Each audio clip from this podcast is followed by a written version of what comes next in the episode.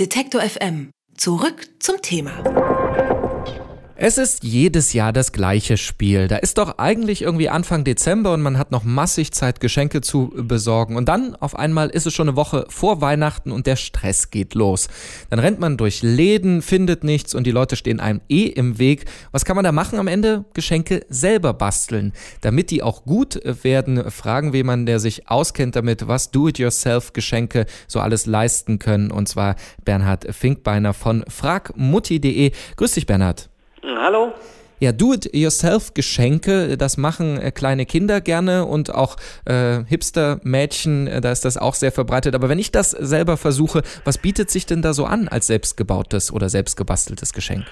Also man kann aus allen möglichen eigentlich Dinge basteln oder Geschenke basteln. Also Fotos eignen sich da zum Beispiel toll, aber auch aus Holz oder Tannenzapfen lassen sich Deko-Geschenke sozusagen basteln. Dinge beschriften, wie zum Beispiel eine Teekanne oder so, wenn man äh, irgendwie einen Teeliebhaber im Freundeskreis oder in der Familie hat. Da gibt es natürlich eine, eine ganze Menge Ideen und das Internet hält natürlich jede Menge Anleitungen da auch parat. Und dann gibt es natürlich so Klassiker wie Gebäck, Weihnachtsplätzchen, die kann man, glaube ich, den ganzen Dezember ähm, backen und dann die Sondervariante zum 24. Die hat aber dann doch irgendwie jeder, was kann man so kulinarisches machen, was gut funktioniert und ich auch hinbekomme, wenn ich nicht mehr als ein Hobbykoch oder Hobbybäcker bin. Also da gibt es auch äh, viele, viele Sachen, dass man eben in der Küche basteln kann sozusagen und selber herstellen kann. Also Marmeladen oder Gelees sind immer eine tolle Sache. Ähm, oder gerade in der Weihnachtszeit natürlich Likör. Da gibt es unheimlich viele Rezepte in allen verschiedenen Geschmacksrichtungen.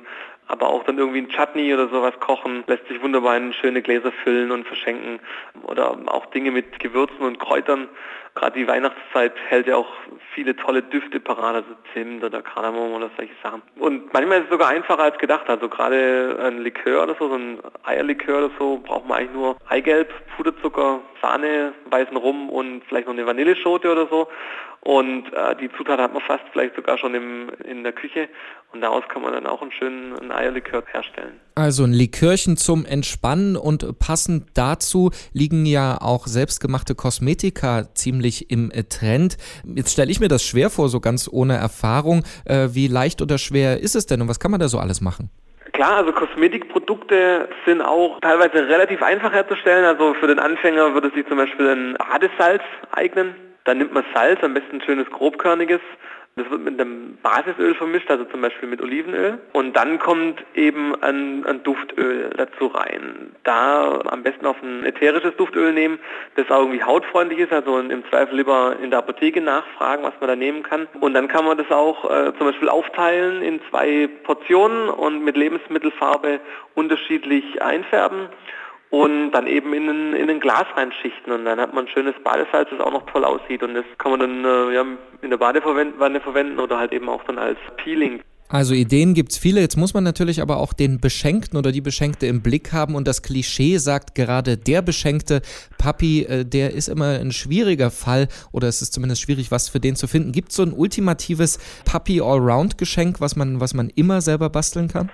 Also beim Vati ist es natürlich schwierig. Da gibt es ja irgendwie so die eiserne Regel, dass man den Papi nur was Gebasteltes schenken darf, wenn man noch in den Kindergarten geht. Was sich aber anbietet, denke ich, ist zum Beispiel ein Kasten Bier mit äh, verschiedenen, am besten irgendwie internationalen oder ausgefallenen Biersorten. Das ist auf jeden Fall eine Sache, die den meisten Papis gefallen dürfte. Kann man dann auch wunderbar natürlich nächstes Jahr, jetzt für dieses Jahr ist ja schon zu spät, als Adventskalender machen. Also 24 Bierflaschen, unterschiedliche.